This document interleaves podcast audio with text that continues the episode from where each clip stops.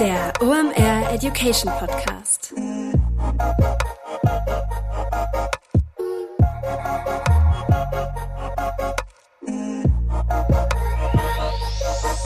Es ist mal wieder Montag, Zeit für eine neue Folge OMR Education. Mein Name ist Rolf Herrmann, ich bin der Chefredakteur der OMR Reports. Heute ist Dr. Theo Pham zu Gast. Ihr wisst also, es geht um das Thema KI. Wir haben im Januar schon miteinander gesprochen und da war das Thema Onboarding zum Thema KI. Im Wesentlichen haben wir da über den Siegeszug, der da startete, von ChatGPT gesprochen. Jetzt ist ChatGPT gerade ein Jahr alt geworden und ich weiß nicht, wie es euch geht. Für mich fühlen sich seit unserem letzten Gespräch, also diese letzten elf Monate, an wie zehn. So viel ist da an Innovation passiert. Grund genug, nochmal bei Theo nachzuhören. Was sind da Innovationen, was sind Updates, die es da gibt? Wie hat sich aus seiner Sicht diese Technologie weiterentwickelt und lässt sich sinnvoll fürs Marketing vor allem einsetzen? Und vor allem eine starke These, die er mitbringt, KI ist Chefsache und der Zeitpunkt, sich darum zu kümmern, ist jetzt. Und damit ist es nicht getan, lustiges Gedicht mit ChatGPT zu schreiben, sondern da auch zu investieren und Strukturen zu schaffen. Viel Strategie, was wir heute machen, aber auch jede Menge Praxis und vor allem eine richtig starke Meinung von Theo. Also lehnt euch zurück, rückt eure AirPods zurecht und dann viel Spaß mit der Episode ein Jahr ChatGPT mit Dr. Theo Pham. Kurze Werbeunterbrechung, danach geht's weiter.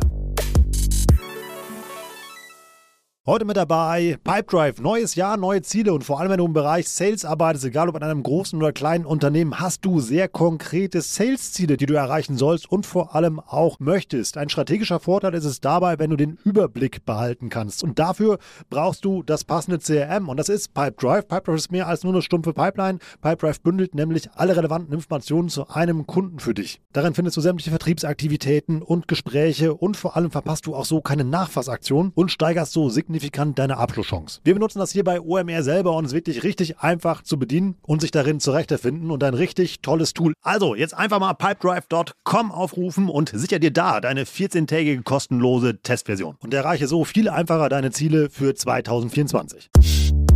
Werbung Ende.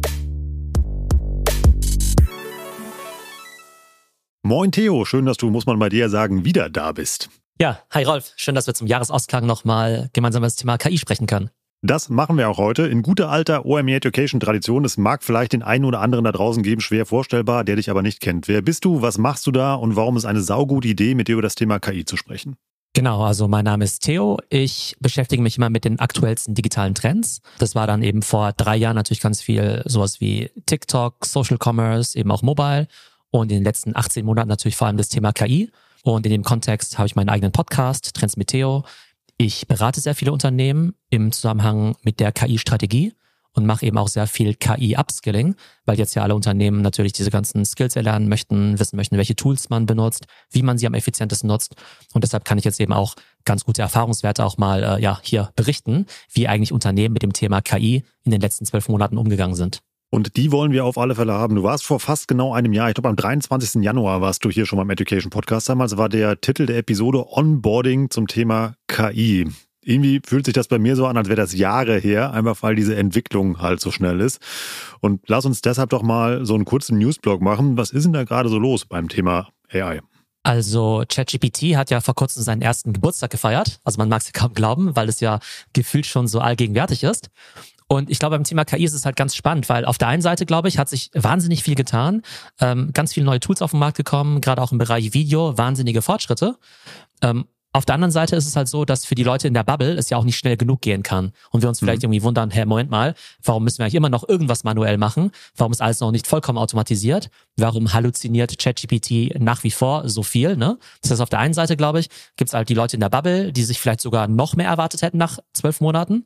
Und auf der anderen Seite muss man auch sagen, dass es halt immer noch Milliarden von Menschen gibt, die mit dem Thema KI im Alltag noch überhaupt nichts zu tun haben. Und ich glaube, das ist eben dann auch spannend für uns mal so ein bisschen zu ergründen, wie relevant das Thema eigentlich schon bei welcher Zielgruppe ist. Wie relevant ist das denn, um da mal direkt anzuschließen? Ist das ein Bubble-Phänomen? Also ich bleibe immer so bei dem Bild der weißen Turnschuhträger, also und schließe mich da selbst mit ein. Oder irgendwie würdest du das schon sagen, ja, das ist schon, ja, bei Schülern, glaube ich, ist das auch noch ein großes Thema schon. Das kann ich bestätigen, aber siehst du da sonst noch Bereiche, wo das Thema KI relevant ist? Ich würde sagen, es ist schon extrem mainstreamig. Aber mhm. selbst wenn man jetzt sagen würde, ChatGPT hat jetzt, weiß nicht, 100 oder 200 Millionen monthly active users, ja. sind es halt von 8 Milliarden Menschen halt immer noch relativ wenig. Ja? Das heißt, man wartet halt immer noch drauf, dass bei Microsoft die Copilot-Funktion eben ausgerollt wird, dass Google endlich mal so ein bisschen, ja, äh, zu Potte kommt und dann eben auch mal seine Tools dann eben released. Das heißt, ich glaube, ChatGPT ist immer noch das mainstreamigste Tool mhm. nach diesen zwölf Monaten. Aber eigentlich haben ja Meta, Google und äh, auch Apple oder Microsoft ja das Potenzial, einfach KI an Milliarden von Menschen zu bringen. Und das ist eben noch nicht passiert. Was sind denn so die neuesten Features, speziell bei ChatGPT, so als Platzhirsch im, ähm, ja, im KI-Tool-Bereich, die dir jetzt gerade rausgekommen sind, die man kennen sollte? Ja, also bis vor vier bis sechs Monaten hätte ich noch gesagt, dass ChatGPT Plus einfach nur 10, 20 Prozent besser ist als das kostenlose ChatGPT, weil es halt ein bisschen präziser ist, ähm, man vielleicht ein bisschen besseren Text damit schreiben kann. Und in den letzten Monaten wurden ja einfach sehr, sehr viele Features released. Und jetzt ist ChatGPT ja multimodal geworden. Und multimodal bedeutet eben, wir können eben nicht nur Texte verarbeiten, sondern wir können Bilder hochladen, wir können CSV-Dateien, also Excel-Tabellen hochladen. Ähm, zum Teil können wir ja sogar Videoframes eben schon analysieren. Ähm, wir können eben auch eigene GPTs erstellen. Wir können da ja vielleicht gleich nochmal auf die einzelnen Use Cases auch für Marketer kommen, was man ja. dann eben alles anstellen kann. Ähm, aber ich würde sagen, dass ChatGPT Plus jetzt eben nicht mehr nur 20 Prozent besser ist als das normale ChatGPT, sondern eher um den Faktor fünf oder zehnmal besser. Bedeutet halt auch, dass diejenigen, die halt nur ChatGPT kostenlos nutzen, eigentlich überhaupt nicht wissen, was gerade so abgeht. Ja, ähm, das heißt, auch die Unternehmen, die ja zum Teil ChatGPT haben, die haben in der Regel nur die Basisinstanz irgendwann mal vor ein paar Monaten implementiert. Das heißt, die nutzen gar keine Plus-Features und wissen dementsprechend auch gar nicht, was eigentlich alles so abgeht. Aber dann lass uns auch da, doch einfach mal direkt weitermachen. Du hast ja gerade mal Anwendungsfälle eben halt für Marketer, eben halt basierend auf den Plus-Features von ChatGPT. Was sind denn da Anwendungsfälle, die dir besonders auffallen, die Sinn machen als Marketer? Also du hast jetzt ja dieses Feature ChatGPT Vision. Das heißt, du mhm. kannst jetzt eben Bilder hochladen und dann einfach die Bilder analysieren lassen. Ja? Und das könnten ja zum Beispiel sein irgendwelche Kreativkampagnen, dass du sagst, hey, wie findest du denn mein, äh, meine Facebook-Ad? Das ja. könnte jetzt auch ein Bild von deinem Checkout sein und sag, hey, was kann ich denn hier bei der UX verbessern? Ähm, das könnte jetzt eben auch ein, ja, ein Screenshot sein von deiner Landingpage und mhm. einfach mal sagen, okay, wie kann ich das jetzt irgendwie für Mobile optimieren?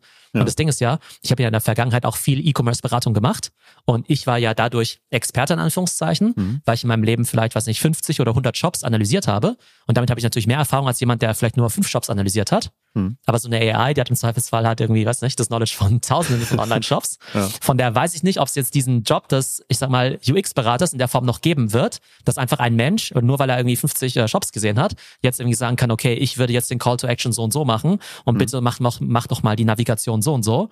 Also das sind dann eben auch schon mit die ersten Jobs, die vielleicht auch in der Form verschwinden werden. Da kommen wir nachher nochmal über die, die Zeitachse sprechen. Ich finde aber interessant immer, wie du dieses Feature benutzt. Ich habe das bisher nur im Kontext Alttexte beispielsweise gesehen, dass man ähm, sich halt Bildbeschreibungen halt da gezogen hat, um die dann eben halt auch für ein gutes SEO-Potenzial dann einfach eben halt als Alttext beim Bild einzufügen, um da einfach effizienter zu arbeiten. Ja, genau. Also die Bilderkennung. Also das Coole ist ja, dass man ja mit ChatGPT jetzt auch noch Bilder erstellen kann. Also diese ja. DALI-Funktion, die ist jetzt ja auch integriert. Und das Coole ist eben, dass du eben einfach einen Prompt eingeben kannst. Ähm, mach mir ein Bild von einem, weiß nicht, äh, modernen Restaurant. Und wenn dir das Bild aber nicht gefällt, hm.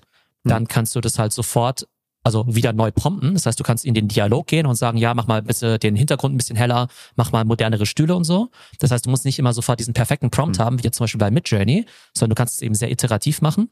Und das Coole ist eben, dass wenn du jetzt eben einfach nur gepromptet hast, ähm, modernes Restaurant in Berlin, dass dann das Bild erscheint, aber dann eben auch noch der Prompt im Hintergrund. Und dann hast du halt eine ganz lange Beschreibung von dem, was da eigentlich dargestellt wird. Von daher verstehst du eigentlich viel besser, was mhm. eigentlich dazu geführt hat, dass das Bild so aussieht, wie es aussieht. Und dann kannst du eben da entsprechend auch die Details ändern und es ist halt nicht so eine Blackbox wie jetzt bei Midjourney.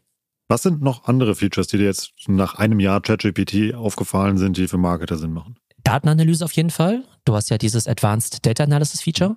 Das heißt, du könntest jetzt einen Marketing Report hochladen und zum Beispiel einfach fragen, okay, welche Channels performen denn gut? Wo bin ich denn ineffizient? Wo kann ich denn eben noch mehr Gas geben? Ähm, welche Keywords funktionieren denn gut? Na, das heißt, irgendwie überall da, wo du ja entweder als ähm, Mensch ja erstmal die Daten irgendwie aufbereiten musst. Du musst irgendwie, was nicht, irgendwie Pivot-Tabellen machen, du musst filtern, du musst segmentieren, du musst irgendwelche Charts machen. Und in der Regel funktioniert es ja so, ähm, der menschliche mhm. Analyst kriegt ja den Datensatz, muss ihn erstmal für sich visualisieren und dann sieht er vielleicht da irgendwie so einen Knick oder eine Kurve, die so und so läuft. Und dann musst du ja als Mensch die Kurve interpretieren. Und auch da wieder, ne, du kannst als Mensch ja. natürlich versuchen, das zu interpretieren, weil du viel Erfahrung hast, aber so eine AI kann es vermutlich besser. Das heißt, auch du als Marketer musst dann vielleicht gar nicht mehr unbedingt so fit sein in Excel an sich, sondern musst nur gute Fragen stellen können. Und diese Fragen, die promptest du halt in Natural Language und die ganzen Ergebnisse, die gibt dir quasi ChatGPT Data Analysis. Gleichzeitig ist es aber auch noch gut zu wissen, um mal so ein bisschen Werbung für eigene Fortbildung halt zu machen, eben weil dem ja, dass man diese Ergebnisse, die herauskommen, ja auch einordnen kann. Also dass man das ja nicht einfach einfach so blink als bare Münze nimmt, weil ähm, denken muss man auch selber noch, um das mal so provokant ein bisschen zu formulieren.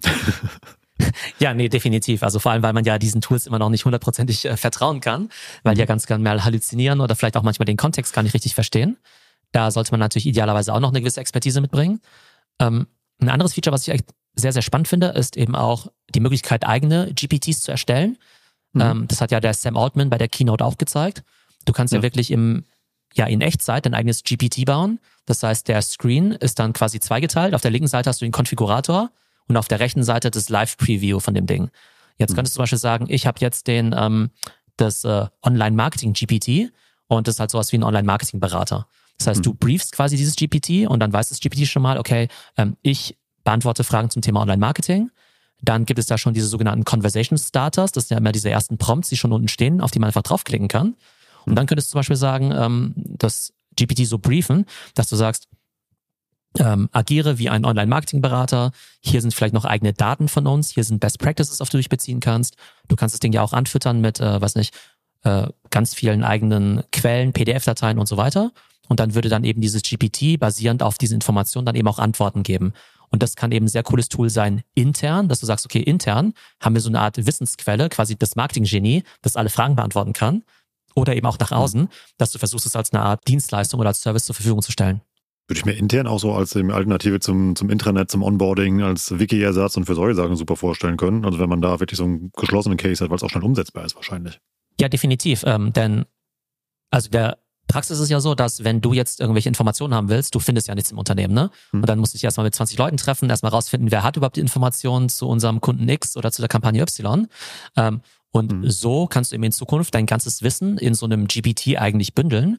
Du könntest auch sagen, okay, meine Quelle sind alle meine Präsentationen, meine PowerPoints, meine mein E-Mail-Schriftverkehr zum Beispiel, alle Microsoft Teams-Calls, die ich in der Vergangenheit mal geführt habe, die kann ich transkribieren. Das heißt, alles ja. Wissen ist im Prinzip theoretisch verfügbar und kann dann eben auch ähm, ja äh, accessible gemacht werden durch so einen GPT-Prompt. Mhm. Wobei, da ja, darauf kommen wir ja später noch, ne, irgendwie eigene KI-Tools im Unternehmen. Und da ist eben die Frage, kannst du dann einfach so einen einfachen GPT-Bilder nehmen, wie jetzt von ChatGPT, oder musst du ein relativ komplexes eigenes Tool bauen lassen, zum Beispiel jetzt von Microsoft? Dann lass uns jetzt, weil wir schon den dritten Cliffhanger gebaut haben, gerade mal noch den State of the Art Block immer ein bisschen abhaken. Ich habe noch zwei Fragen geschickt, die ich dir gerne noch stellen möchte. Und zwar, wir haben jetzt viel über ChatGPT gesprochen. Irgendwie, das ist ja ein sehr erfolgreiches Tool, was immer doch viele ähm, kennen. Gibt es noch andere starke Tools, die da draußen aufgefallen sind, die sich jetzt in diesem Jahr behauptet haben oder entstanden sind? Also prinzipiell gibt es schon einiges an Alternativen, von denen sich aber noch nicht so richtig durchgesetzt hat. Mhm. Es gibt ja einmal Claude, diesen ähm, Chatbot von Anthropic. Und Anthropic wurde ja gegründet von, zwei, von ehemaligen OpenAI-Mitarbeitern. Die Firma ist mittlerweile auch mit 30 Milliarden Dollar bewertet. Die haben 6 Milliarden von Google und Amazon eingesammelt. Aber das ist immer einer der Hauptwettbewerber. Dann gibt es natürlich die Microsoft-Welt, die ja auf der einen Seite auf GPT ja auch basiert, also auf OpenAI-Technologie. Aber da brandet Microsoft das Ganze ja als Copilot. Und diesen Copilot, den gibt es ja unter anderem jetzt eben auch auf Bing. Und das ist für viele eigentlich eine ganz spannende Alternative, weil es eben auch kostenlos ist. Das heißt, wenn du eben nicht die Ausgaben haben möchtest von dem ChatGPT Plus, dann kann eben dieser Copilot schon einen ganz ordentlichen Teil der Funktion dann eben auch abdecken. Und gestern wurde ja auch von Google eben dieses Gemini vorgestellt. Gemini ist jetzt eben keine App, sondern ein Modell. Und dieses Modell kommt dann eben unter anderem zum Einsatz bei BART, ne, diesem Chatbot von Google. Das heißt, das Modell heißt ja. Gemini, das ist quasi äquivalent zu GPT-4, aber die App heißt ja ne, ChatGPT oder eben BART. Aber das ist eben das Problem, dass es ja BART in 170 Ländern gibt, aber die EU und vor allem Deutschland sind nicht mit dabei. Das heißt, es benutzt halt de facto auch, auch kein Mensch. Und da wundert man sich bei Google auch überhaupt, was sind halt nur Announcements und wo wird auch tatsächlich was genutzt. Und von da würde ich sagen, dass in der Praxis ChatGPT immer noch einen riesigen Vorsprung hat, obwohl es in der Theorie eigentlich viel größere Player gibt, wie Microsoft mit Copilot und auch Google mit BART, die eigentlich Milliarden von Menschen erreichen müssten. Also noch eine Menge Potenzial, aber wirklich noch eine Marktdominanz einfach von ChatGPT, wenn man das so sieht. Mal die Gegenfrage, was ist denn so absoluter KI-Blödsinn, der dir eben halt jetzt in äh, diesem Jahr begegnet ist? War ja wahrscheinlich nicht alles eine hervorragende Idee, was da auf KI-Basis entstanden ist.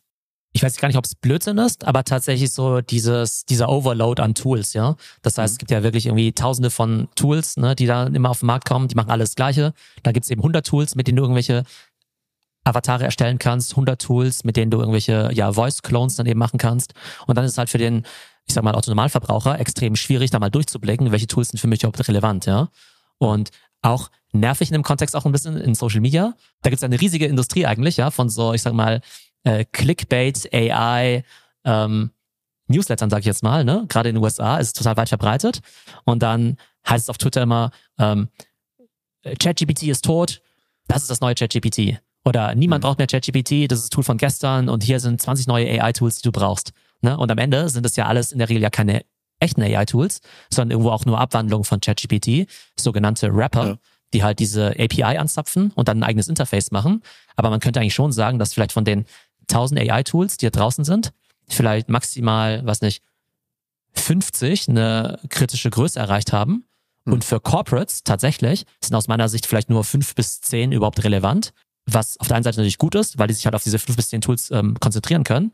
Und auf der anderen Seite ist halt total viel Neues da draußen, wenn du halt an diese 1000 Tools denkst. Mega gut. Die These nehme ich direkt mal mit für eine der nächsten Episoden. Dann machen wir nämlich auch nochmal ein Jahr später ein Tool-Wrap-Up mit äh, Jens Polomski. Lasst also am besten für den Podcast direkt mal ein Abo da. Ähm, dann verpasst ihr die Episode auch nicht. Dann lass uns mal zum Thema Strategie springen, Theo. Und das haben wir ja schon ein paar Mal angesprochen. Was ist denn jetzt wieder mit einem Jahr Erfahrung deine Meinung zum Thema KI-Strategie? Was sind da die sinnvollsten Schritte, die ein Unternehmen jetzt unternehmen, ja, ein Unternehmen unternehmen sollte? Ja, toller Satzbau. Also was sollte man tun? Die Analogie, die ich ja ganz gerne benutze, ist der Shift zu Mobile. Ja? Also wir waren ja damals in der Desktop, in der Webwelt und dann kam eben der mhm. Shift zu Mobile. Und dann war ja auch die Frage, wie ernst nehmen die Unternehmen das eigentlich, ne? Und manche, die haben es extrem ernst genommen und haben gesagt, wir haben eine Mobile-First-Strategie oder sogar Mobile-Only. Und andere, die haben bis heute kein richtiges TikTok oder die haben bis heute kein richtiges Instagram. Ja. Aber jetzt zum Beispiel zu sagen, wir machen eine Mobile-First-Strategie oder Mobile Only hat ja damals eben bedeutet, okay, wir machen halt nur noch vertikalen Content und kein horizontalen mehr, weil halt vertikal die Zukunft ist. Oder wir optimieren jetzt halt total auf Mobile Commerce und Mobile Checkout. Und ich glaube, die meisten Unternehmen, die strugglen noch total mit dieser AI-Strategie. Die wissen irgendwie, dass es wichtig ist, aber es gibt halt ganz, ganz wenige, die es halt sehr konsequent einsetzen, weil sie eben noch nicht so richtig wissen, okay, was können wir mit AI eigentlich machen? Ist es jetzt in Anführungszeichen nur Prozessoptimierung, was ja auch ein riesiger Hebel ist?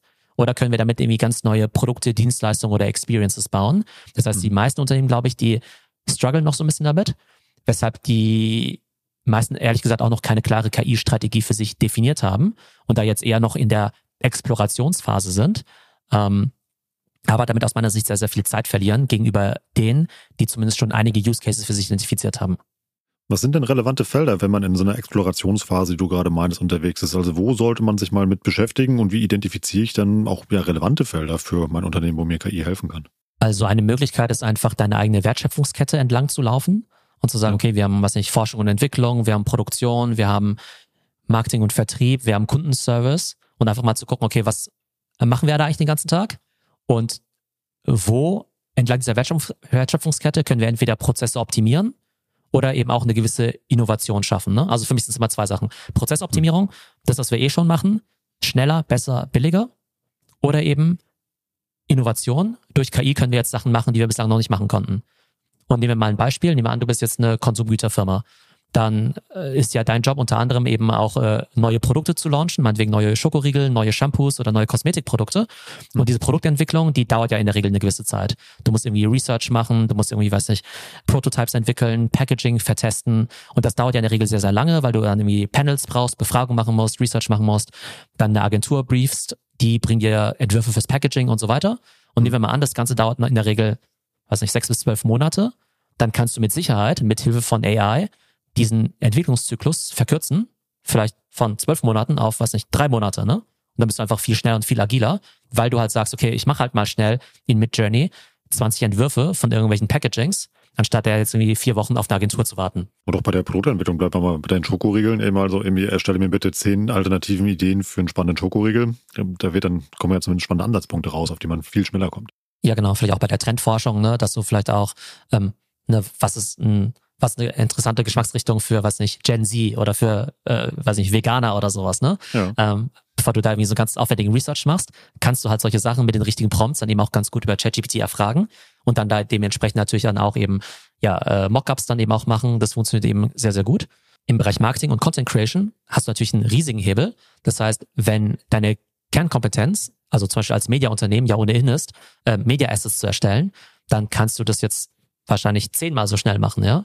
Und die Frage ist halt einfach nur, welche Media Company hat denn tatsächlich jetzt schon ihren Output dann eben verzehnfacht, weil mhm. sie jetzt eben Videos machen mit virtuellen Avataren, weil sie jetzt auf einmal eben alles übersetzen können in unterschiedliche Sprachen oder weil sie jetzt dann eben auch, weiß nicht, aus Longform-Content ähm, automatisiert eben Shortform-Content erstellen können. Also ich glaube, da ist halt eben noch so viel Potenzial. Also ich glaube, je digitaler deine Firma ist, desto mehr kannst du eher auch nutzen.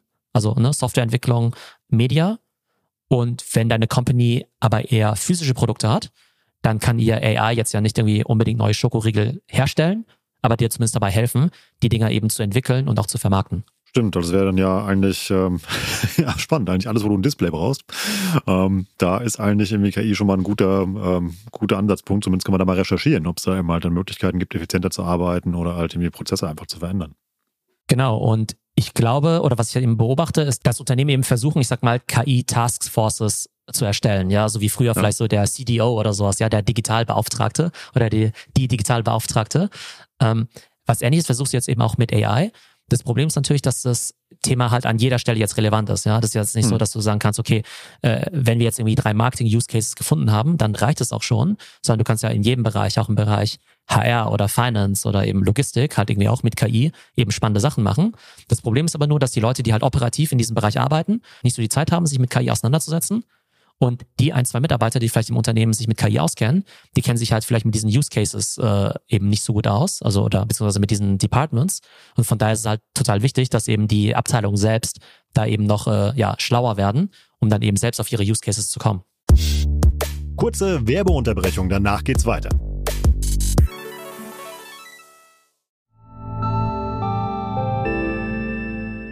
Werbung Dein Cloud-Account wurde deaktiviert. Bitte neu anmelden. So oder so ähnlich könnte eine Mail bei dir im Postfach heißen, aber hinter der Webseite, hinter dem Formular steckt kein Tool, sondern ein Phishing-Angriff. Betrüger kommen so an die sensiblen Daten deiner Company und unser Partner SoSafe hilft dir dabei, um das menschliche Sicherheitsrisiko bei Cyberattacken zu minimieren. In den letzten drei Jahren hat nämlich jedes zweite Unternehmen einen erfolgreichen Cyberangriff erlebt und Firmen investieren zwar Zeit und Ressourcen in Firewall und Technik, aber 85% aller Datenschutzvorfälle sind tatsächlich auf den Faktor Mensch zurückzuführen. Und SoSafe hilft durch verhaltenswissenschaftlich fundierten E-Learning, Gamification, intelligenten Angriffssimulationen, Risikoanalysen und Auswertungen dabei eine Human Firewall in deinem Unternehmen aufzubauen. Wenn ihr es testen wollt, auf sosafe.de/omr könnt ihr euch kostenlos für eine eigene individualisierte Phishing-Simulation anmelden. Also einfach mal testen, wie eure Klickrate im Unternehmen wäre auf solche Mails. Bisherige Unternehmen hatten da zum Beispiel 30 Prozent. Ihr könnt gucken, ob euer Unternehmen über- oder unterbietet. Alle Infos auf sosafe.de/slash omr. Werbung Ende. Werbung Ende. Hast ja eben gesagt, die äh, Lösung von den meisten Unternehmen ist einfach so eine Art ja, KI-Taskforce oder den einen KI-Beauftragten im Unternehmen zu benennen. Ist das eine gute Lösung oder siehst du da andere Herausforderungen, speziell so beim Upskilling, glaube ich, von anderen Leuten? Ist natürlich besser, als gar niemanden zu haben, der sich um das Thema kümmert. Aber das Thema KI ist natürlich riesig, weil es halt potenziell jeden Bereich des Unternehmens betreffen kann und man da natürlich dann eben auch Prozesse optimieren kann. Ja, ich glaube, das ist das Thema, ich sag mal, KI-Change im Unternehmen halt sowohl zentral als auch dezentral vorangetrieben werden muss. Das heißt, du brauchst irgendwie zentral schon eine Unit, idealerweise bestehend aus mehreren Personen, die eben dieses Wissen irgendwo in die Organisation trägt, eben auch dabei hilft, die richtigen Tools rauszusuchen, Best Practices shared, vielleicht auch das Thema Upskilling ein Stück weit vorantreibt. Und gleichzeitig müssen natürlich die ähm, Abteilungen selbst ja auch verstehen, was AI für sie dann eben tun kann und oftmals sind sie aber so weit von dem Thema weg, dass sie noch nicht mal unbedingt die Fantasie dafür haben, um zu sagen, hey, was, was könnten wir denn da besser machen? Das heißt, ähm, etwas, was ich jetzt zum Beispiel immer ganz gerne mache, wenn ich eben Kunden berate, ist, dass ich eben mich mit der Abteilung hinsetze, zum Beispiel im Bereich Marketing oder HR oder Contentproduktion, um so eine Art Job-Shadowing zu machen, um zu verstehen, okay, was wird eigentlich den ganzen Tag gemacht? Und dann kann ich entweder sagen, okay, ich glaube, da kann KI überhaupt nicht helfen, weil das macht ihr schon alles optimal, so wie ihr es macht. Oder du siehst eben Bereiche, wo du sagst, okay, Texte generieren, ähm, Produktdaten machen, ähm, Content erstellen, das könnte man mit Faktor 20 schneller machen, wenn ihr eben folgende Tools benutzt. Das heißt, ich glaube, man muss halt irgendwie schon immer relativ speziell diesen, ja, diesen Job oder den Hintergrund eben verstehen, um dann eben auch das Potenzial von KI dann heben zu können. Also ja, deine Empfehlung eigentlich, eben halt den einzelnen Mitarbeiter oder die Mitarbeiterinnen mal irgendwie zu ermutigen, sich äh, mit diesem Thema zu beschäftigen, gleichzeitig aber doch so eine Art Oberbau zu erzeugen, die das dann Ganze auch in vernünftige Bahnen bringt. Also damit dann nicht 50 Tools im Unternehmen im, im Einsatz sind, sondern eben halt vielleicht äh, fünf, die ähnliche Dinge können. Ja, genau, dass es dann eben keinen Wildwuchs gibt und ähm, du brauchst ja doch auch noch klare Guidelines. Also an sich bin ich ja irgendwie schon dafür, dass irgendwie Leute relativ agil sind. Aber ja. klar, siehst du Unternehmen natürlich immer so Fragen nach äh, Datenschutz, was darf ich überhaupt in die Tools eingeben? Darf ich jetzt überhaupt äh, XY in ChatGPT eingeben und so weiter? Und ich mhm. glaube, dass es schon sinnvoll ist, da irgendwie dann, äh, ja, einen gemeinsamen Rahmen zu haben, damit nicht jeder irgendwelche, was ich, unsinnigen Tools runterlädt und da irgendwelche äh, hoch äh, confidential Informationen hochlädt. Ja, so verführerisch das auch ist, eine Lohnbuchhaltung durch ChatGPT aufräumen zu lassen, glaube ich. Ähm, beziehungsweise haben wir hier mit äh, Nico Bonotta immer auch schon mal besprochen, es ist nicht so eine gute Idee, sowas bei ChatGPT einfach hochzuladen. Aber ähm, gibt ja auch eigene Systeme, höre ich jetzt immer wieder, irgendwie, wie die Unternehmen sich selber bauen, also eben wo dann man auch solche Sachen machen kann, weil die Daten dann nur beim Unternehmen bleiben. Kannst du mal kurz erklären, wie, was das ist, wie das funktioniert und wie aufwendig das ist? Ich glaube, da gibt es ein ziemlich breites Spektrum. Also wir haben ja schon vorhin drüber gesprochen, dass du ja dein eigenes GPT bauen kannst. Und mhm. das kannst du halt echt innerhalb von drei Minuten zusammenklicken, ja. Und damit kannst du eigentlich schon ein paar ganz coole Sachen machen, ne? Also sowas, was du vorhin schon sagtest, vielleicht so ein, das eigene Wiki vielleicht so ein Stück weit ersetzen. Das funktioniert eben schon ganz gut. Mhm. Das andere Ende vom Spektrum ist, dass du eben sagst, nee, ich will wirklich ein eigenes Modell mit meinen eigenen Daten trainieren. Ähm, möchte eben auch natürlich, dass die Daten auch sehr privat bleiben. Und dann würdest du eben zu einer Company hingehen wie Amazon, wie Microsoft Azure, wie eben auch OpenAI und würdest da versuchen, eben dein eigenes Modell bauen zu lassen. Ne, und da hat, glaube ich, OpenAI, die haben da so eine Kontaktform.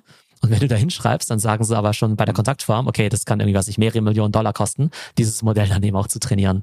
Ähm, und da ist natürlich die spannende Frage, ähm, also ich glaube, für die meisten Firmen kommt es überhaupt nicht in Frage, jetzt irgendwie Millionen von Dollar auszugeben, um ihr eigenes Modell zu trainieren. Und ich glaube schon, dass diese Art von, ich sag mal, so Self-Service-Tools, wie jetzt zum Beispiel, bau dein eigenes GPT, eher die Zukunft sind. Wobei dann natürlich gewährleistet sein muss, dass ähm, das natürlich auch mit der ne, Datensicherheit und so weiter alles passt. Einen ganz spannenden Ansatz habe ich bei Adobe gesehen, ne, damit wir mal nicht immer nur über ChatGPT sprechen. Die haben ja mit Firefly ja eben auch eine Familie von Gen AI Modellen für Bildbearbeitung, für Image Generation, für Videoproduktion. Und da gibt es eben auch die Möglichkeit, dass Unternehmen ihr eigenes Firefly-Modell mehr oder weniger trainieren können. Das heißt, wenn du jetzt ein BMW bist, dann kannst du halt all deine Assets reinschmeißen, deine ganzen Bilder, deine Modelle, deine BMWs und dann kannst du halt basierend darauf dann eben prompten, ja. Und dann zum Beispiel sagen, hey, mach doch mal den BMW mhm. äh, in der und der Farbe oder mach den doch mal am Strand von Kalifornien oder in den Bergen in der Schweiz oder so. Das heißt, dass du nicht mehr dieses äh, Freestyle-Prompting hast, wie jetzt eben äh, bei Midjourney, sondern eben schon basierend auf den Daten, die du auch selber eingegeben hast. Und dass du dann natürlich auch dementsprechend dann der einzige ja, äh, Nutznießer und auch Besitzer eben von diesen äh, Daten bist, ähm, die da eben entstehen. Also, um nochmal auf deine Frage zu antworten, ich glaube, AI-Companies wie OpenAI, wie Microsoft oder auch Adobe die müssen Tools zur Verfügung stellen, die es eben Unternehmen ermöglichen, ihre eigenen Daten in solche Modelle einzuspeisen, wo man aber jetzt eben nicht einen ja, mehrmonatigen Implementierungsaufwand braucht, der dann eben Millionen von Dollar kostet. Und das sind dann Lösungen, das nochmal rauszuarbeiten, die lokal auf dem Server im Unternehmen laufen, also die dann nicht irgendwie ähm, in das zentrale Datenmodell von JetGPT oder was auch immer mit eingehen. Ja, genau, ja. Da gibt's dann eben so eine Art Privacy Layer oder auch Security Layer. Ähm, das mhm. sind ja auch zum Beispiel Companies wie Salesforce. Ne? Also Salesforce ist ja bekannt vor allem für CRM-Software. Und wenn du jetzt zum Beispiel sagst, ich möchte jetzt als Online-Shop eine Art Chatbot haben, ähm, und der Kunde kann dann eben eingeben, äh, ich suche, weiß nicht, irgendwie für meine Ferienreise, für meinen Urlaub jetzt irgendwie folgende Klamotten oder sowas, ne? Dann wäre es ja idealerweise so, mhm. dass ja die Empfehlung nicht generisch erstellt wird, sondern basierend auf deiner Transaktionshistorie. Und dann wird quasi eine Schnittstelle geschaffen zwischen den Kundendaten, die es ja schon gibt, die jetzt meinetwegen über Salesforce jetzt bei Adidas liegen und aber einem LLM, einem Large Language Model, das dann eben auch in der Lage ist, diese Empfehlungen zu geben. Ne, und ich glaube, so eine Firma wie Salesforce, die sind dann so ein bisschen LLM-agnostisch. Das heißt, die sagen, hey, uns ist eigentlich egal, ob da jetzt ChatGPT dahinter liegt oder eben das Google-Tool oder eben auch das Anthropic-Tool. Ähm, Im Vordergrund stehen eigentlich die Kundendaten, mhm. die natürlich ne, geheim, also privat gehalten werden müssen. Und wir nehmen das LLM eigentlich nur als Mittel zum Zweck, um halt diesen Chatbot zu enablen. Also um das beim Thema Strategie noch rauszuarbeiten, nehmen wir halt, der erste Schritt ist einfach mal die eigene Wertschöpfungskette anzugucken und da zu überlegen, wo kann ich mit KI-Tools ansetzen, um zum Beispiel einen Effizienzgewinn oder ähnliches mal draus äh, rauszuziehen. Dann eine Struktur zu schaffen, in der eigene Mitarbeiter lernen und sich bewegen können, gleichzeitig aber auch Guidelines zu haben und auch irgendwie eine zentrale Anlaufstelle, wo dann solche Sachen gesammelt werden, damit das alles in sinnvolle Bahnen läuft. Und dann haben wir noch den dritten Schritt, so den Königsweg, sage ich mal, mal über ein eigenes Modell nachzudenken oder eine ja, lokal laufende Lösung, um das auch alles ja juristisch sauber abzudecken, damit man auch mit personenbezogenen Daten arbeiten kann oder mit Unternehmensdaten. Was habe ich vergessen? Ich glaube, das Allerwichtigste ist, die Wichtigkeit von KI für das eigene Unternehmen ähm, erstmal zu definieren. Also genauso wie wir vorhin ja gesagt haben, irgendwie mhm. Mobile First oder Mobile Only Strategie, glauben wir eigentlich, dass AI uns extrem voranbringen kann. Muss ja auch nicht auf jedes Unternehmen zutreffen. Ja, ich behaupte jetzt gar nicht, dass jetzt mhm. irgendwie jedes Unternehmen jetzt irgendwie 10xen kann, nur weil sie jetzt irgendwie KI benutzen. Aber es gibt natürlich schon Unternehmen, bei denen der Impact sehr groß sein könnte. Nicht nur der positive Impact, von wegen, wir können damit ganz coole Sachen machen, sondern auch der negative Impact. Was passiert eigentlich, wenn wir das nicht benutzen? Ja? Also nehmen wir an, du bist halt eine Media Company ja. und all deine Konkurrenten können jetzt halt auf einmal das zehnfache an Output produzieren in x Sprachen zu einem Bruchteil der Kosten und du machst halt irgendwie nach wie vor bei dir kostet halt jedes Content Asset halt nach wie vor irgendwie 500 Euro, weil du das halt irgendwie über Agenturen oder sowas erstellen äh, lassen musst, ne? Dann bist du ja einfach nicht mehr wettbewerbsfähig. Und was ich bei den meisten Unternehmen noch ein bisschen vermisse, ist so dieser Sense of Urgency, dass halt wirklich sagen, KI ist total wichtig und da investiere ich eben auch. Also vielleicht eine Diskussion, die ich in der letzten Zeit mal äh, mitbekommen habe, ist ähm, die Frage, kaufen wir jetzt ChatGPT Enterprise für unsere Mitarbeiter? Ne? Und dann ist damit sind ja wieder mit Kosten verbunden und dann heißt es irgendwie, ja, 60 Euro im Monat und wir müssen irgendwie mindestens x Lizenzen kaufen, ja. Und dann würde ich sagen, ja, natürlich ist doch ein No-Brainer. Also natürlich kannst du irgendwie 60 Euro an Effizienz irgendwie rausholen. Da muss ja irgendwie ein Mitarbeiter ja nur eine Stunde ja. Pro Monat jetzt irgendwie produktiver werden. Und das werden sie ja wohl gerade noch hinkriegen. Also totaler mhm. No-Brainer, halt das Geld auszugeben. Auf der anderen Seite muss ich die Schecks ja nicht unterschreiben, ja. Also ich kann ja schlau von außen irgendwie daherreden. Ich muss jetzt ja nicht irgendwie tausend von diesen Lizenzen jetzt kaufen, mhm. ja. Und da tun sich halt Unternehmen jetzt schwer damit zu sagen, hey, ähm, ja, wir glauben, KI könnte für uns spannend sein, aber wir wollen eine Art Beweis haben, dass es auch wirklich funktioniert. Und vorher machen wir die Taschen nicht auf und vorher geben wir halt auch nicht die 100.000 Euro aus für die x Lizenzen. Ähm, und das ist ein bisschen so ein Hen- und Ei-Problem. Wenn du die Tools nicht hast, kannst du die Produktivität natürlich nicht irgendwie holen. Und wenn du die Produktivität nicht beweisen kannst, dann wollen die Leute eben auch nicht investieren. Und von daher glaube ich, brauchst du so einen gewissen Leap of Faith. Also du musst halt quasi dran glauben, dass es halt ganz, ganz wichtig ist, dass es einen großen Impact haben kann. So wie du vielleicht früher dran glauben musstest, dass wahrscheinlich Mobile die Zukunft ist. Und ich glaube, da wird sich jetzt ein, ja, so ein bisschen die Spreu vom Weizen trennen, dass es eben Unternehmen gibt, die sagen, ich brauche jetzt keinen erwiesenen Proof of Concept, um zu wissen, dass AI wichtig ist. Wir investieren auch so. Und andere werden ganz zögerlich sein und sagen, hey, nur wenn ich jetzt irgendwie auf äh, äh Euro und Cent und Kommastelle genau den ROI zeigen kann von diesen AI-Tools oder von meinetwegen dieser äh, AI-Taskforce, nur dann werde ich da überhaupt irgendwas investieren. Wer ist da aus deiner Sicht in der Pflicht? Ist das ein Top-Down-Thema oder ein Bottom-Up-Thema in Companies? Es muss schon Top-Down sein. Also es muss schon wirklich da auch der oder die CEO sein, das Thema einfach als ein Top-3-Prio-Thema in der Organisation sieht und dementsprechend dann eben auch die Budgets freigibt und auch zum Beispiel das Thema Upskilling auch treibt, ja. Weil die Frage beim Upskilling ist ja, glaubst du, dass AI-Skills halt eines von 100 Trainings sind, so wie Verhandlungsfähigkeiten, äh, Rhetorikseminar, Excel-Kurs, PowerPoint-Kurs oder Projektmanagement? Oder glaubst du, dass KI-Skills das neue Lesen und Schreiben sind, dass jeder das eigentlich können muss, dass genauso wie du ja heute niemanden einstellen würdest, der nicht Google bedienen kann oder nicht Microsoft Office bedienen kann, du in Zukunft eigentlich nicht mehr arbeitsfähig bist als Designer, wenn du nicht Midjourney beherrschst, oder du ja auch keinen Texter mehr einstellen würdest, der nicht irgendwie ChatGPT Power User ist, ja. Und wenn du es zu, sehr bottom-up machst, ja, dann ist es bei Unternehmen so, dass sie halt sagen, ah ja gut, ähm, wenn die Leute ChatGPT benutzen wollen, dann ist es irgendwie schön, aber wir bezahlen irgendwie nichts dafür, ja. Oder ja, wir bieten das mal an als irgendwie Weiterbildung, aber es ist jetzt nicht verpflichtend. Und andere würden sagen, hey, da gibt's überhaupt keine, da gibt's überhaupt keine Option. Jeder von euch muss es nicht nur lernen, sondern auch produktiv einsetzen. Also nicht nur so ein bisschen rumspielen, sondern hey, wir erwarten von dir in Zukunft auch, dass eine Präsentation, die früher zehn Stunden gedauert hat, jetzt halt nur noch drei Stunden dauert weil du hast jetzt ja ganz andere Tools, ja. Und das ist einfach ein riesiger Unterschied, wie du halt an dieses Thema rangehst, ob du denkst, AI ist irgendwie so ein nice to have oder ein absolutes must have ich schließe jetzt so zwei Dinge raus, die du, die du gesagt hast. Zum einen überlege ich jetzt schon, wie gesagt, mal, wenn man sich jetzt mal über ähm, Stellenanzeigen halt Gedanken macht, welche Skills da in naher Zukunft oder auch jetzt schon zum Teil auftauchen sollten, irgendwie um an Leute ranzukommen, die man braucht. Das sind ja genau die Dinge, die du gesagt hast. Also wenn ich eine Designstelle halt irgendwie ausschreibe oder ähnliches, dass dann auch irgendwie äh, solche Sachen vorkommen oder neben Microsoft Office da auch Prompten als Fähigkeit steht. Mhm, ja. Und das zweite, glaube ich, und das geht ja auch so ein bisschen Richtung Führungsetage, eben halt dein Appell, und den würde ich auch unterschreiben, dass man ähm, den zweiten Schritt auch gehen muss. Also nicht nur die Software-Lizenzen kaufen, sondern dass man auch Strukturen und Raum für die Mitarbeiter schaffen muss, um diese, ähm, ja, um sich weiter zu qualifizieren und da auch sicher drin zu werden in der Anwendung.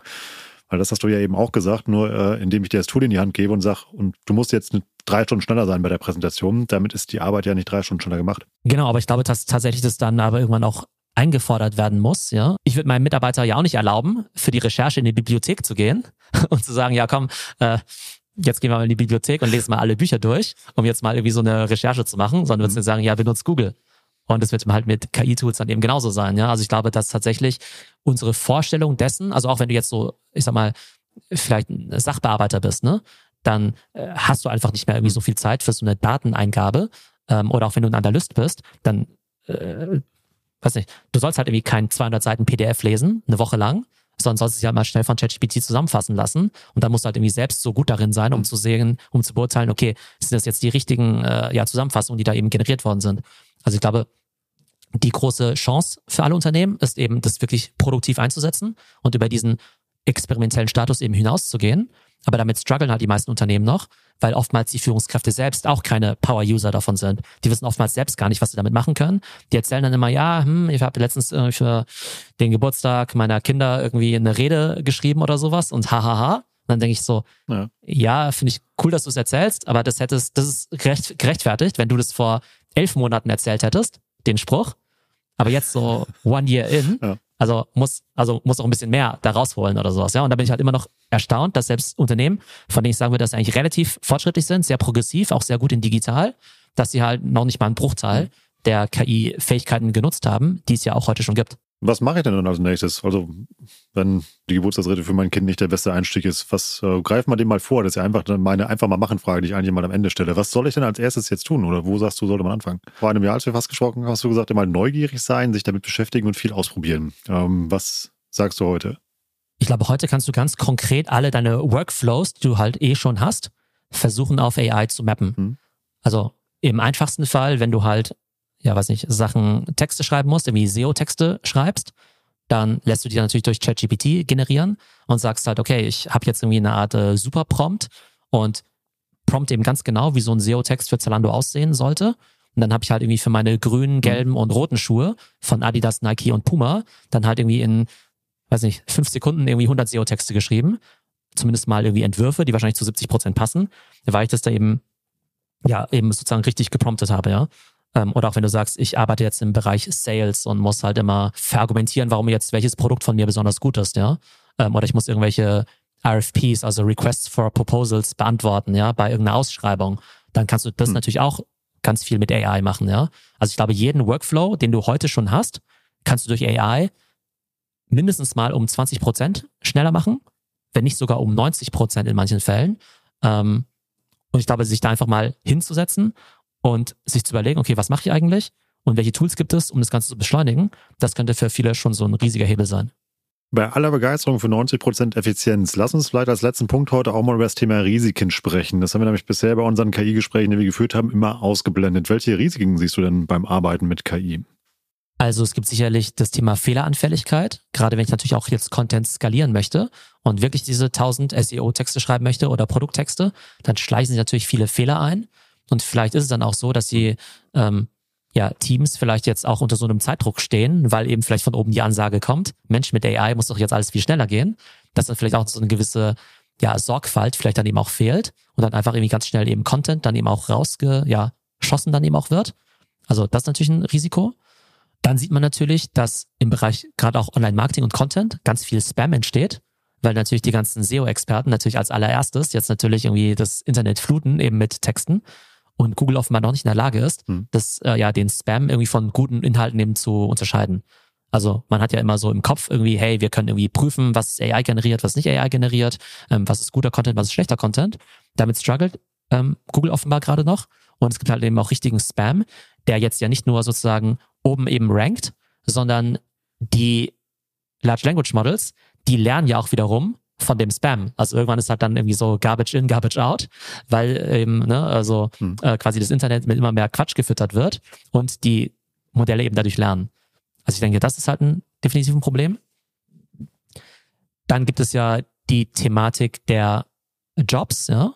Und bei den Jobs, da kann man ja immer, ne, wird ja immer drüber diskutiert, entstehen jetzt mehr Jobs, weil es jetzt auf einmal Prompt Engineers und KI-Experten und so weiter gibt?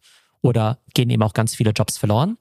Ähm, wie siehst du das mit dem Thema Jobs? Kennst du jetzt schon Unternehmen, die aktiv gesagt haben, Mensch, ähm, entweder wir entlassen Leute oder wir stellen keine neuen ein wegen KI? Oder denkst du, dass eher mehr Jobs geschaffen werden, weil jetzt eben ja diese ganzen neuen ja, Experten gebraucht werden? In meiner Bubble ist eher so das Phänomen, was du eben halt beschrieben hast, dass dieses Thema KI als sehr relevant halt gefleckt wird, aber eben halt verhältnismäßig wenig dort passiert, zumindest nicht mit der Konsequenz, die du bisher hier in der im spannenden Gespräch bisher eben halt beschrieben hast. Bei mir ist es eher so, dass ich sehe, dass das persönliche Skill-Level steigen muss. Also dass Anforderungen an Mitarbeiter und Mitarbeiter steigen oder einfach vorausgesetzt wird, dass man diese Techniken nutzt. Aber noch nicht zum Beispiel mit konkreten Zeitvorgaben, wie du das eben gesagt hast, dass die Aufgabe muss jetzt schon schneller fertig sein. Und was mir auffällt, irgendwie, dass ähm, Agenturen oder auch ähm, ja, Leute aus dem Netzwerk eben halt, die ähm, das im Marketing einsetzen, dass die sehr effizienter werden und somit natürlich auch ähm, ja, einen größeren Output haben. Ja. Also was ich sehen kann, ist, dass ähm, jedes Unternehmen jetzt drüber nachdenkt, Agenturleistungen jetzt inzusourcen, weil sie halt sagen, naja gut, ähm, wir brauchen keine Agentur mehr, die für uns Produkttexte schreibt. Das kann jetzt irgendwie ChatGPT für uns mhm. machen. Oder wir brauchen keine Agentur mehr, die halt ganz einfache ähm, Bilder für uns erstellt. Das kann jetzt eben Midjourney oder Canva oder jetzt eben auch ähm, Adobe für uns machen. Und gleichzeitig, wenn ich mit Agenturen mhm. spreche, dann geben die halt auch zu und sagen, hey, also ganz ehrlich, das, was sie jetzt machen, ist halt auch keine Rocket Science. Das ist jetzt auch nicht so besonders, dass wir jetzt behaupten würden, das können nur wir als Agentur machen. Im Zweifelsfall benutzen die halt auch nur die AI-Tools und versuchen es gegen Marge weiter zu verkaufen. Das heißt, die wissen halt auch schon, dass ein großer Teil ihrer Revenues dann eben morgen wegfallen wird. Das heißt, ich glaube, jede Professional Services Firma, sei es jetzt irgendwie eine einfache, sag ich mal, SEO-Textagentur, bis hin zu Top-Beratungen wie jetzt McKinsey oder BCG, ähm, vieles von dem, was sie heute eben für viel Geld verkaufen, kann jetzt der Kunde mit AI dann eben selber machen. Das heißt, jeder muss sich eben darauf vorbereiten, dass ein Teil seines Revenues eben wegbrechen wird. Und es muss dann natürlich irgendwie ersetzt werden durch neue Services. Vielleicht im Bereich AI. Da gibt es eine gigantische Nachfrage natürlich auch. Ähm, auch bei den großen Beratungen, die sagen halt auch, dass sie jetzt irgendwie AI-Projekte irgendwie rauf und runter verkaufen. Ähm, aber das ist für mich relativ sicher, dass im ganzen Dienstleister- und Agenturbereich es eine extrem starke Veränderung geben wird dass eben, wie gesagt, Kunden sehr viel insourcen werden. Und wenn sich eben die Agenturen dann nicht fundamental ändern und neue Services bauen, dann wird da einfach ein Großteil des Umsatzes auf jeden Fall wegbrechen, ähm, weil einfach diese verlängerte Werkbank, dass diese Dienstleistung, die wird einfach nicht mehr gefragt werden. Also die verlängerte Werkbank, die Praktikanten der Zukunft sind eben diese AI-Tools. Das glaube ich kann gut sein. Ich glaube gleichzeitig eben halt spielt auch noch die Durchdringung des Technologiewesens in der Gesellschaft halt eine Rolle. Das heißt eben halt, eben, also das sieht man ja eben halt bei jeder technologischen Entwicklung, die ähm, nicht nur unsere Bubble, sondern auch generell in der Gesellschaft stattgefunden hat. Zum Beispiel irgendwie ähm, ja, allein der Switch auf Smartphone und ähnliche mal Dinge. Das dauert eben halt ja eine gewisse Zeit. Ich glaube, dass diese Entwicklung, die du beschrieben hast, eben halt, die definitiv unterwegs. Ähm, ich glaube nur die Geschwindigkeit, ähm, da bin ich mal gespannt, über welche Geschwindigkeit wir da reden. Da habe ich noch keine Antwort drauf. Aber ich bin auch nicht, um Fragen zu stellen. Das ist gut. Also, hast du denn eine Zeitachse, Theo? ich denke, dass in 2024, dass es da ein ganz spannendes Jahr wird, weil jetzt, ich glaube, alle Unternehmen jetzt halt ein Jahr Zeit hatten, halt sich sozusagen da ein bisschen einzugrooven mit dem Thema KI und es ja, ja. vielleicht jetzt gerade noch so akzeptabel ist, wie gesagt, halt irgendwie kein äh, Power-User von diesen Tools zu sein. Und ich glaube, in 2024 wird sich da sehr stark die Spreu vom Weizen eben trennen, dass eben viele Unternehmen vielleicht in 2024 genauso weit sind wie in 2022, also gar nicht. Und andere haben vielleicht 2023 noch nicht dazu genutzt, um da jetzt eben voll all in zu gehen, aber um eben schon die richtigen Rahmenbedingungen dann eben auch zu, äh, zu bauen, die richtigen Leute einzustellen, die richtigen Systeme, damit sie es dann eben auch in 2024 dann eben auch deployen können. Also ich glaube, die Zeit des Herumspielens, die ist jetzt vorbei. Also ne, da hatten wir jetzt in 2023 die Zeit, um uns eben dran zu gewöhnen. Und in 2024 wird, eben, wird sich eben zeigen, wer das dann eben wirklich äh, voll produktiv einsetzen kann und wer halt weiterhin auf diesem, ich sag mal, ähm, ja, äh, Entry-Level dann eben verbleiben wird. Das ist eine mega spannende These, Theo. Ich nehme dir jetzt schon mal das Versprechen ab, dass wir genau in einem Jahr widersprechen. Wahrscheinlich bei, der, bei dem technologischen Fortschritt reden wir eher in sechs Monaten wieder über deine These und gucken dann mal, was daraus geworden ist. Wir sind ja so ein bisschen heute im Bereich Strategieberatung unterwegs. Lass uns das mal noch ein bisschen aufbrechen. Die einfach mal machen Frage habe ich dir eben ja schon gestellt. Lass uns die doch noch mal machen, denn mich würde mal so interessieren, warum ist aus deiner Sicht denn nicht nur strategisch, sondern auch praktisch die Beschäftigung mit KI einfach nur sinnvoll? Also dein einfach mal machen an jeden da draußen. Warum sollte er oder sie sich denn unbedingt mit dem Thema KI beschäftigen? Da habe ich jetzt ja viel drüber gesprochen man muss AI-Tools benutzen, das ist irgendwie total wichtig, äh, wer es nicht macht, der verpasst was und so weiter. Ich möchte damit eigentlich nur die Dringlichkeit vermitteln, warum das halt wichtig ist. Aber tatsächlich macht es einfach wahnsinnig viel Spaß. Also man kann unglaublich kreativ werden. Es macht so viel Spaß, jetzt auf einmal Dinge zu machen, von denen man vorher noch nicht mal träumen konnte. Ja? Also ich bin kein Programmierer, ich bin kein Designer. Auf einmal kann ich jetzt Webseiten bauen, ich kann jetzt auf einmal eigene GPTs bauen, mhm. auf einmal kann ich halt irgendwie meine eigenen Filme oder eben auch Bilder erstellen. Das macht wahnsinnig viel Spaß. Ich glaube, damit können wir einfach irgendwie ja äh, noch viel mehr Generalist werden, als wir es in der Vergangenheit waren. Und deshalb gilt mein Appell halt nach wie vor, also doch weiterhin auch zu experimentieren, nur halt noch auf einer höheren Stufe und auch wirklich mal die Budgets dafür freizumachen, ja. Also ich glaube, Unternehmen müssen halt am Ende für die Mitarbeiter diese Tools zur Verfügung stellen. Und wenn sie es nicht tun, dann müsst ihr es auch privat machen. Ich bin ja ständig auf irgendwelchen Konferenzen unterwegs, gebe Keynotes, das ist ein riesiger Raum von tausend digitalen Menschen. Dann frage ich, okay, wer von euch hat eigentlich ChatGPT Plus? Heben als nicht irgendwie 20 Leute die Hand, ja? Also zwei Prozent, ja? ja? Und dann frage ich, okay, wer von euch hat Spotify oder Netflix? Heben halt irgendwie 100 Prozent die Hand. Und dann denke ich mir, hey, diese Tools, die sind so cool, die machen so viel Spaß. Bitte investiert doch bitte mal diese 20 Euro im Monat. Kauft euch irgendwie, was nicht geht, dreimal weniger zu Starbucks, um dann eben auch an dieser digitalen Revolution dann eben auch äh, an der eben teilzunehmen. Also auch dann nochmal der Appell. Das macht wahnsinnig viel Spaß. Die Upside für euch ist gigantisch. Wenn ihr der Meinung seid, dass ihr vielleicht damals den Web 1.0 Trend vielleicht so ein bisschen verpasst habt, wenn ihr vielleicht gerne SEO der ersten Stunde gewesen wärt, wenn ihr gerne vielleicht Zalando gegründet hättet, wenn ihr vielleicht gesagt habt, okay, im Web 2 ähm, wärt ihr vielleicht gern die, der erste Instagrammer gewesen oder die erste TikTokerin. Jetzt ist nochmal eine riesige Chance, eben bei diesem Technologieschiff, der vielleicht noch größer ist, ganz vorne mit dabei zu sein. Und ähm, nehmt das doch einfach mal mit für 2024, zu sagen, hey, mein Beruf, meine Skills, die werden sich im nächsten Jahr fundamental ändern, auch dank AI. Jetzt hatten wir nur noch ein sehr starkes einfach mal machen da drin. Also ihr draußen macht das einfach mal und hört auf Theo. Da glaube ich, gab es heute richtig viel zu mitnehmen. Hat richtig viel Spaß gemacht. Dankeschön für deine Zeit, Theo, und viele Grüße nach München. Viele Grüße nach Hamburg. Ciao, Rolf. Ciao.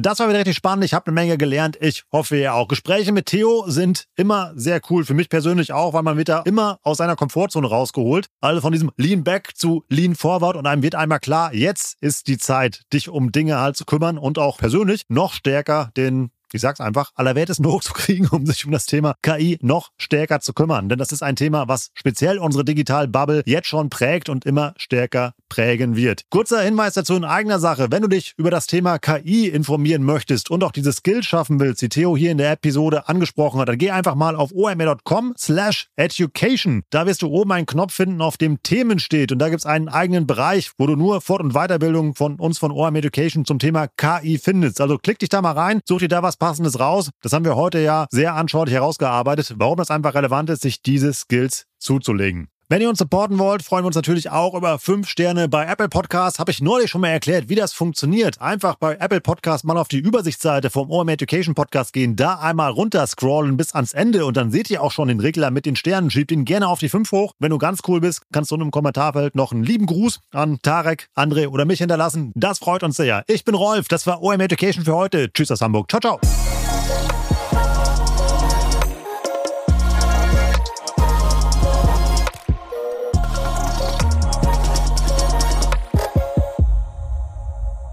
Dieser Podcast wird produziert von Podstars bei OMR.